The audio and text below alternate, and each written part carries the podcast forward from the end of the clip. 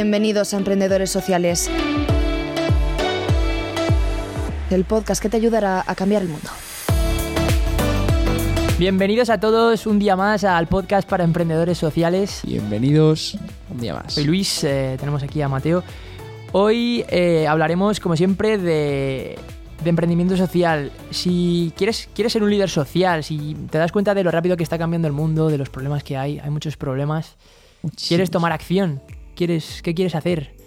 Pues aquí nosotros te vamos a traer gente, gente que, está cambiando el mundo, gente que, Los, los changemakers, ¿no? Los llamados changemakers. denominados changemakers, que están cambiando el mundo, están dedicando su tiempo y sus esfuerzos a, a mejorar la vida de la gente. Queremos darlos a conocer, queremos que aprendas de ellos y quizás que les ayudes y que seas uno de ellos. Este podcast va de esto. Eh, Sí, hoy- esas, esas son las personas que vamos a traer para que te puedan hacer ver que ellos han hecho cambiar, han podido cambiar el mundo a través de su empresa. y Para están, que veas que tú también puedes tomando acción. Efectivamente. Eh, ¿Y de qué tema vamos a hablar hoy, Luis? Hoy hablaremos de, de moda sostenible. La moda es un sector La moda es un sector muy problemático hoy en día. El tema de contaminación, tema de, de todo, de explotación infantil en países como África, Asia. Sí, sí, sí, total. En la moda se dice que es el segundo sector que más contamina a día de hoy. La moda es el segundo sector que más contamina, que más contamina hoy en día. Se producen muchos contaminantes y luego cuando ya se produce, se, se han creado las, las prendas, Las prendas luego, sí, en el tema luego de, de reciclar, que no es tan fácil reciclar en el tema de, de la moda. Entonces, ese es el pro- sobre el problema que vamos a hablar hoy, el de la moda. sí, sí, porque muchas veces eh, se, compra, se compra ropa, pero luego se le da muy pocos usos para todo lo que se ha contaminado durante el proceso. Entonces, eh, se ha contaminado muchísimo para que te pongas la ropa cinco veces. Es un problema, es un problema. Entonces, eh, están surgiendo iniciativas para solucionar. Estamos haciendo este muchas problema. iniciativas. Tenemos eh, la economía circular, se está intentando potenciar. Y, y aparte de la economía circular, están surgiendo otras iniciativas. De hecho, en España tenemos, tenemos bastantes. Y hoy vamos a poder hablar con uno de los impulsores de, Sí, sí, totalmente. de la moda sostenible, En España. El- un auténtico crack. el CEO de Esgoa, El CEO. que ahora nos contará un poquillo, es una marca de, de moda sostenible. Así que, sin más dilación, Sí, sí. eh, vamos Aparte a... de ser compañero nuestro, socio. es, Efectivamente, eh, efectivamente. Que lo presentamos se nos- se nos como changemakers. ¿no? Eh, Alfonso es parte del equipo y ahora vamos Sí, a entrevistarle como, como changemaker, como changemaker que es. Eh, Comprometido en- con cambiar el mundo a través de la y- moda sostenible. Y, de hecho, en el, el resto de podcast eh, va. Es, es parte del equipo, entonces vamos a seguir escuchándole. Pero hoy, hoy es el protagonista, fundador de, de. De Esgoa.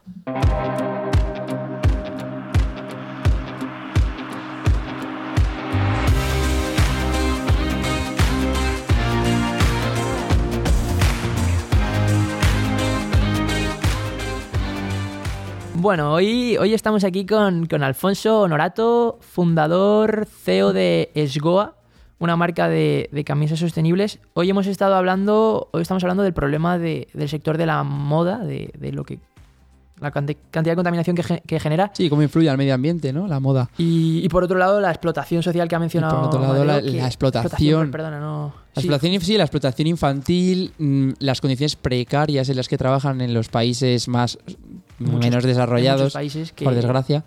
Y, de todos esos temas nos va a hablar Alfonso, el CEO de, de Esgoa. Sí, bienvenido, de- Alfonso. Muchísimas Bienvenido. gracias, gracias a Muchas todos gracias por estar con nosotros. Por escucharnos, todas las personas que están ahí por todos los lugares del mundo. Gracias a vosotros, Luis Mateo, por contar conmigo como Changemakers. El primero Sí, sí. para mí es todo un orgullo y satisfacción. Para nosotros tenerte. Y, Sí, sí, por mm, supuesto. Y sí, la verdad es que es un tema muy interesante, ¿no? La moda, o sea, vaya temazo, ¿no? La moda sostenible y, y la moda en general, ¿no? Es un sector que consumimos muy habitualmente. Está la alimentación, la bebida y luego, pues, la casualidad que no vamos vestidos, no vamos desnudos por la calle. Entonces, pues- Casualidad. Pues, la casualidad, ¿no? La casualidad. Y entonces, pues compramos moda Y, y van surgiendo necesidades o se van creando necesidades, ¿no? A través del marketing, de la publicidad, un poco intentamos ponernos un poco, pues a veces guapos, ¿no? Bonitos para que nos vean o, o intentamos asimilar que nuestra personalidad, pues es en función de cómo vestimos, ¿no?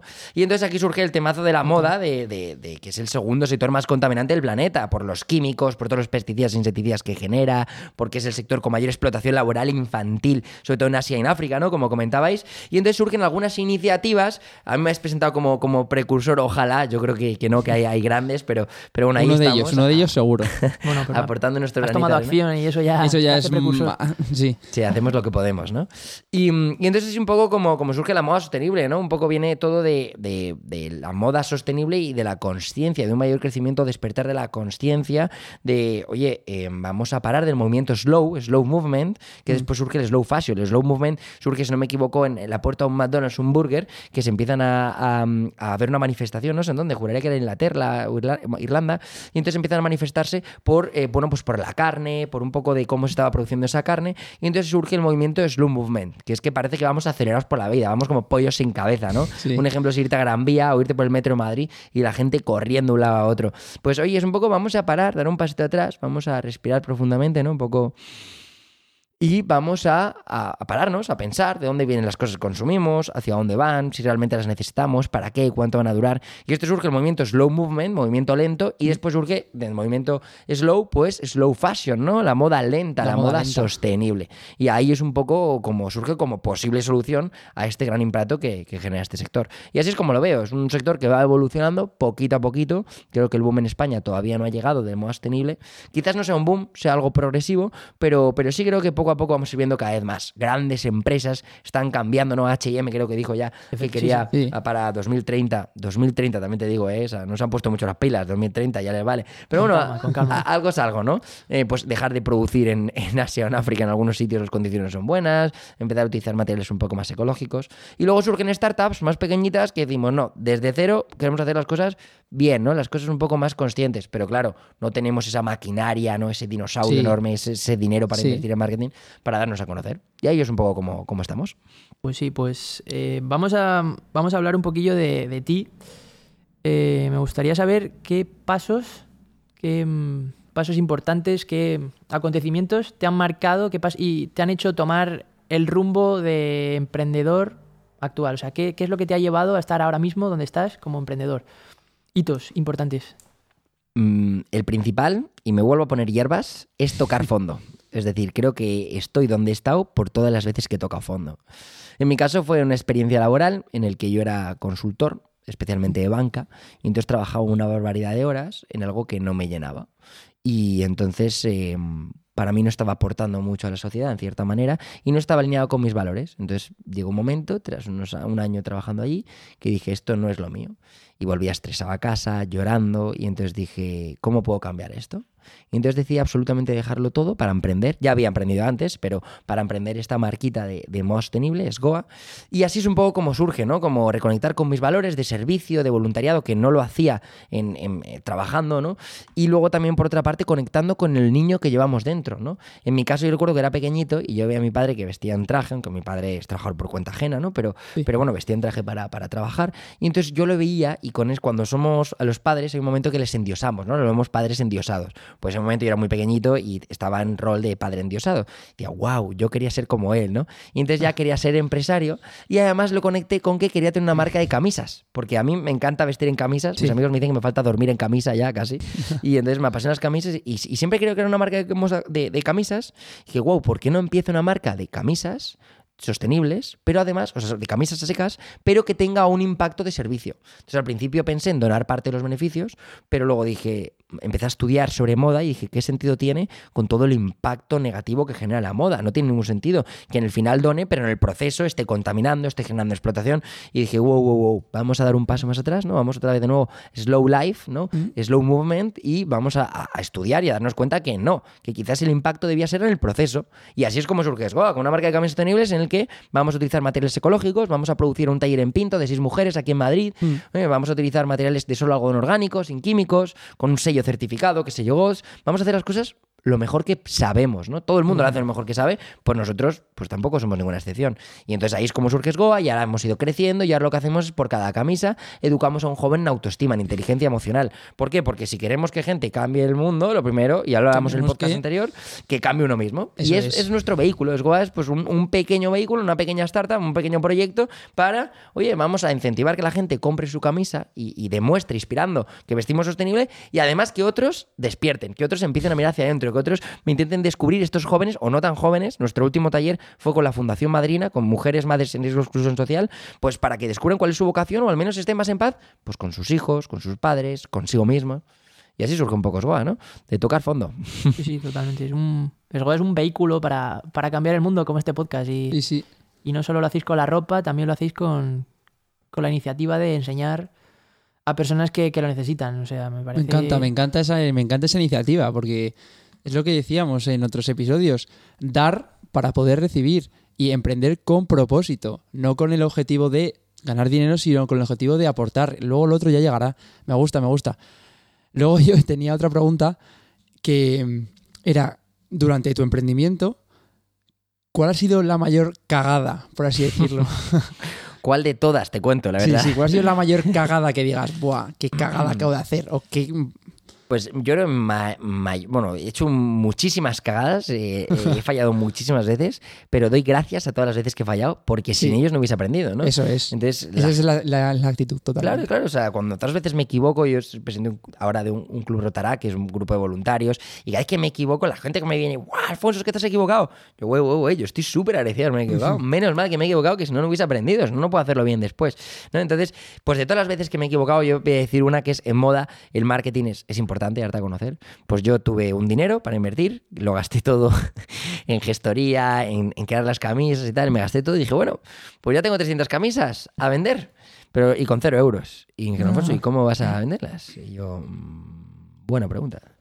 La verdad es que tengo Sí. redes sociales, tengo arroba esgoabrand, tengo una web, esgoa.com, esgoa.es, pero claro, no tenía dinero, no tenía energía para invertir en formato de dinero para empezar a utilizar Facebook Ads, eh, ¿sabes? En plan, en Instagram, anuncios, en tal. Yo creo que se fue una, una gran cagada. Claro, entonces tenía que hacer un montón de eventos, empezar a vender primero, con el- las ventas de las primeras empezaba a in- a reinvertir en, en marketing. Esa fue una gran cagada. Si vamos a hacer moda o si vamos a hacer algo, por favor, guardemos un poquito para el marketing, que hay que darse a conocer y gracias a la digitalización pues llegamos mucho más lejos, ¿no? Claro, o sea, dirías que esa ha sido tu mayor cagada, centrarte demasiado en el producto y no en el marketing que te va a poder hacer llegar a los clientes. Bueno, el producto es la base, porque si tú vendes algo, pero el producto no es bueno, no te lo van a volver a comprar. No, no es no centrarme en el, producto, centrarme menos, Sino centrarte, mm, guardar dinero Guardar, en sí. invertir en marketing para Sí, darlo más sí. a conocer. que es importante también el marketing. No, Perfecto. y ahí en ese sentido el, el método Lean Startup que tanto de moda está, pues ahí dice que eso, que antes de tener un producto, que es mejor ir testeándolo poquito a poco para El ir mercado. modelando la inversión y cuando ya tienes claro que tienes el mercado, pues ahí ya inviertes en el prototipo final. No. Eh, Sí, sí. vamos, yo comento que Sí, sí, estoy, sí. estoy leyendo parte del libro. Me gusta, me gusta. ¿Qué tal, ¿Qué tal el libro. Bien, ¿Te bien, estoy haciendo el TFG de- relacionado con eso y me parece muy, muy interesante para que las empresas, pues en, Sí, es, de- es el libro que yo creo que todo emprendedor debería leer. Lean Startup. En vez de fabricar un cohete para ir a la luna, que pone el ejemplo, pues tienes un coche y vas modelando la dirección, Pivotando, pim pam pruebas, pivotando pruebas, por poco a sí, poco aquí y, no. y no tienes las coordenadas 100% Claro. de tengo que ir ahí porque es como, como ese sitio no, Sí. Ir no testeando sea el sitio, rápido. pues, pues está mal to- toda la inversión en el cohete. Como no enamorarnos Y- del proyecto, ¿no? Que parece que nos enamoramos Sí, y entonces, no. claro, nos cuesta cambiar. Joder, pues que a lo pivotar, mejor sí. si no cambias no te van a comprar o no Claro. tiene sentido, ¿no? Enamorarnos de la idea, lo que decíamos. Y luego, hablando de, de la financiación, de la dificultad de tener financiación, ¿cómo ves la oportunidad de- del crowdfunding para una empresa social? Vale, pues yo te cuento si quieres un poquito. Con respecto al crowdfunding, yo diría que al principio en, en, en Esgoa empecé con un crowdfunding, justo, con un crowdfunding de recompensas, ¿vale? Entonces, ¿qué es crowdfunding? Crowdfunding, crowd masas, o sea, población más o menos, y Sí. funding, financiación, ¿no? Es financiación de masas. Entonces, el crowdfunding consiste en que tú hay un montón de plataformas, Kickstarter, Indiegogo, Ulule, que es español, pues son eh, páginas web en las que la gente comenta sus proyectos sin tener el dinero. Entonces, es solo fase idea. Y entonces puede ser crowdfunding de recompensas, tú les pones dinero y te dan una recompensa, un producto o algo así, o, o crowdfunding de equity, por ejemplo, que es Tú contas el proyecto y te dan parte de, del proyecto como socio. ¿Sabes? Hay un montón de crowdfundings. Pues yo lo que hice es un crowdfunding de recompensas en Kickstarter, que es, oye, ¿por qué no? Eh, explico mi proyecto, la gente me pone el dinero primero, pues no sé, 50 euros, lo que fuera, y con ese dinero yo les regalaba una camisa. ¿Lo veis? Es como una compra de camisa anticipada, pero te pones un mínimo. Yo recuerdo que puse 11.000 euros. Y entonces una gran cagada, por ejemplo, fue, es, yo puse 11.000 euros, llegué a 3.000 euros sin invertir nada de marketing, pero después no, no empezamos a invertir dinero para llegar más lejos con esa campaña. Entonces la gente no llegaba a conocerlo. Entonces me parece una muy buena, una muy buena financiación para evitar riesgos. Primero recaudo el dinero y después creo el proyecto, pero hay que tener en cuenta que solo por publicarlo en una campaña, en, un- en una plataforma de crowdfunding, no vas a recibir el dinero suficiente. Es decir, si tú tienes una idea, la subes a Kickstarter, por ejemplo, que es una plataforma internacional de crowdfunding, no solo por eso vas a recaudar el dinero, vas a tener que invertir mucho más en darlo a conocer, ¿sabes? Como que esas plataformas no solo te dan visibilidad, es como una herramienta para que te permitan recaudar el dinero, pero tú tienes que darlo a conocer, vas a tener que invertir mucho dinero para que la gente conozca esta campaña dentro del crowdfunding. ¿Me, Ujú. ¿me explico? Sí, Sí, sí, sí, sí, sí. Completamente. Eh, teníamos otra pregunta. eh, Y una pregunta ya un poco más distendida. ¿Cuál ha sido la cosa más random, más graciosa que te ha pasado a la hora de emprender? Mm, buen ¿Cuál tema. sería? Yo intento tomarme la vida con humor, la verdad. Eh, relativizar mucho, ¿no? Entonces, eh, yo, soy, yo siempre he sido una persona un poco lanzada, por no decir bastante. Y recuerdo cuando empecé con Esgoa, pues yo, claro, lo que hablábamos, ¿no? CEO de Esgoa Brand, una marca más sostenible, dar a conocer por eventos. Y a la semana me proponen, quiero recordar, que se daba una conferencia de moda sostenible. A la semana de empezar el proyecto, que yo estaba, seguía estudiando sobre moda sostenible. ¿Qué dije yo? ¿Qué crees que dije? Pues que Pues sí, que claro, sí. aquí hemos venido a jugar. Pues claro. Entonces dije que sí y entonces me preparé la conferencia muy bien, porque claro, no había ninguna y de hecho tampoco tenía mucha idea. Me lo preparé muy bien, investigué, me hice cursos, estudié tal y entonces me salió una conferencia pues, pues bastante guay, la verdad. Y ahora pues sigo dando conferencias de modo sostenible, emprendimiento social, de autoconocimiento, inteligencia emocional, pero al principio normalmente cuando suelo dar una conferencia me la he preparado ya antes o la he dado o sé el tema y en ese tema no tenía mucha experiencia, una semana con esta startup, pero aún así dije, jo, es que cuando das también aprendes. Cuando te preparas una conferencia, primero tienes que aprender mucho y en el proceso de dar, de compartir, de enseñar, estás aprendiendo tú también. Y entonces, pues bueno, me lancé y era irónico, ¿no? Pues después terminé la semana y dije, tío, o sea, llevo una semana con Esgoa, que no empecé a ganar dinero vendiendo una camisa, pero he empezado a a una conferencia más tenía esto no tiene ningún sentido. Y bueno, pues una, una extra random, ¿no? muy guay. Me gusta, me gusta, me gusta el eso de decir que sí, o sea, como pasar a la acción, no dejar que pase el tren de la oportunidad de hacer una Coger cosa. el tren, coger Me el gusta. tren. No hay que pasarse cogiendo todos los trenes porque al final es inviable, gusta, pero hay que gusta. coger el tren, hay que tomar acción. Sí, tomar acción. Como decimos siempre, tomar acción es lo principal. Efectivamente. Efectivamente, Bueno, sí. teníamos eh, otra preguntita. ¿Cuál, ¿Cuál sería tu consejo para un Sí, consumidor, consejo, una proposición. consumidor de moda?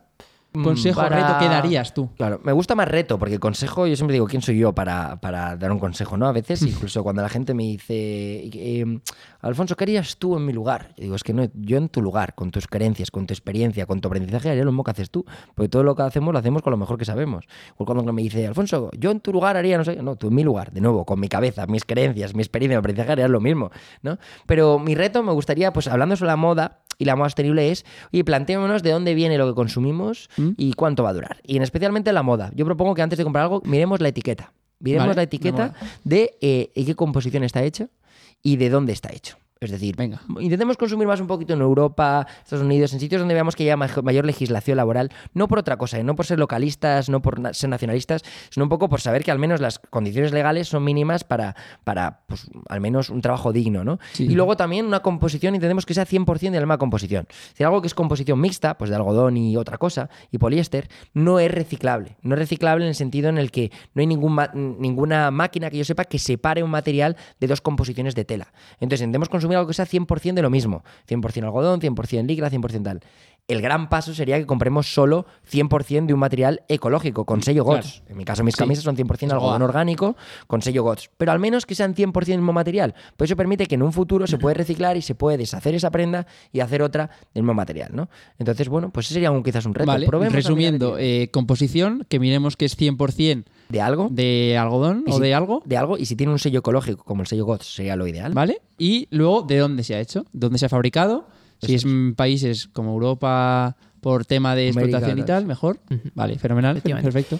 Y luego, por otro lado, nos has comentado que, que con cada camisa dais formación. Una de ellas es en inteligencia emocional a personas que, que lo necesitan. Mm. ¿Qué, sabemos que te interesa ese tema, eh, la inteligencia Me emocional. flipa. Queremos que nos hables un poquillo de...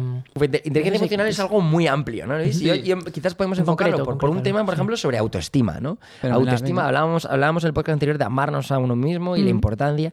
Y yo creo que la base de la autoestima es el autoconcepto, ¿no? Que es qué imagen tengo yo de mí mismo. Y alguna vez nos hemos preguntado qué imagen tenemos de nosotros mismos. Porque a veces tenemos una imagen Muy que es, es nuestra verdad, pero no es la verdad. No es- ¿no? Porque para mí no existe una verdad. Existe nuestra verdad. Mi verdad, mi experiencia, y Luis tendrá su verdad, y Mateo tendrá su verdad para una misma cosa, incluso. Sí, sí. Entonces, eh, ¿qué imagen tengo yo de mí mismo? A veces hemos, hemos planteado preguntar a nuestros amigos qué imagen tienen ellos de nosotros, porque a veces nos sorprendería. Habrá cosas que, que realmente coinciden y habrá cosas que, que no coinciden en no coincidan en nada, ¿no? Entonces creo que la base de la autoestima es el autoconcepto. ¿Qué imagen tengo de mí mismo? ¿Es un autoconcepto positivo? ¿Es un autoconcepto negativo? ¿Me enfoco en las mis virtudes o me enfoco en mis defectos, ¿no? O aspectos a mejorar, según lo optimista que tú seas. Yo soy Mm. quizás extremadamente positivo, ¿no? A mí me ayuda, yo me despierto en las mañanas, vais a pensar que estoy puto loco, pero es que a veces lo estoy. Me levanto de la mañana, me miro al espejo y me digo, Alfonso, Alfonso, te amo. Y Alfonso, eres un ignorante. Y dices, joder, Alfonso, pero, pero se te va la cabeza. Alfonso, te amo, en plan, empiezo a amarme a mí mismo, y Alfonso, eres un ignorante. Es decir, Alfonso, te queda mucho para aprender, no te creas Me nada, gusta. ¿sabes? Entonces, una de cal y una de arena. Alfonso, te amo, ¿no? Me amo a mí mismo. Hay un, gran coach que, que dice, propone que nos demos besos a nosotros mismos, ¿no? Como un beso hacia adentro. ¿No? Un poco. Es súper turbio, la verdad. Si alguien pareces un besugo cuando lo haces. Pero, pero realmente, tío, aprender a amarnos a nosotros mismos. Y creo que esa es la base, ¿no? De todo. Hijo, ¿y qué es el amor, no? Porque yo a veces, esto lo dice mucho Borja Vilaseca, que es un coach, uno de mis coaches favoritos, que me ha enseñado mucho. Gracias, Borja, desde aquí. Si alguna vez escuchas esto, que ojalá. En, en el cual dice que, que- que las, las películas, cuando vamos a ver películas de amor, ¿Qué amor? Son películas de ciencia ficción, pero, pero de realmente esperamos que una pareja vayamos así constantemente y sea todo flor y rosas y todo estupendo. No, realmente no existe un amor romántico, eso es, eso es idealizado. Existe un amor pleno, un amor consciente en el que no necesitamos una media naranja porque somos naranjas completas. Duele porque esto implica asumir responsabilidad. Sí, Pero es es. que la felicidad depende de nosotros, porque buscamos la felicidad en otros y a veces en parejas, en parejas, en parejas, en parejas. Joder, es que nunca estoy a gusto con la pareja. Bueno, es que a lo mejor buscas la felicidad tuya en otros y, sorpresa, this is not possible, no es posible. Entonces, cuando empiezas a entender que tú eres una naranja completa y buscas gente que te complemente, que te sume, guay, quizás vas a tener una, una relación más, más consciente, más, más, más directa, más comunicativa. O, por ejemplo, yo creo que ahora el amor, como está visto antiguamente, no va a funcionar.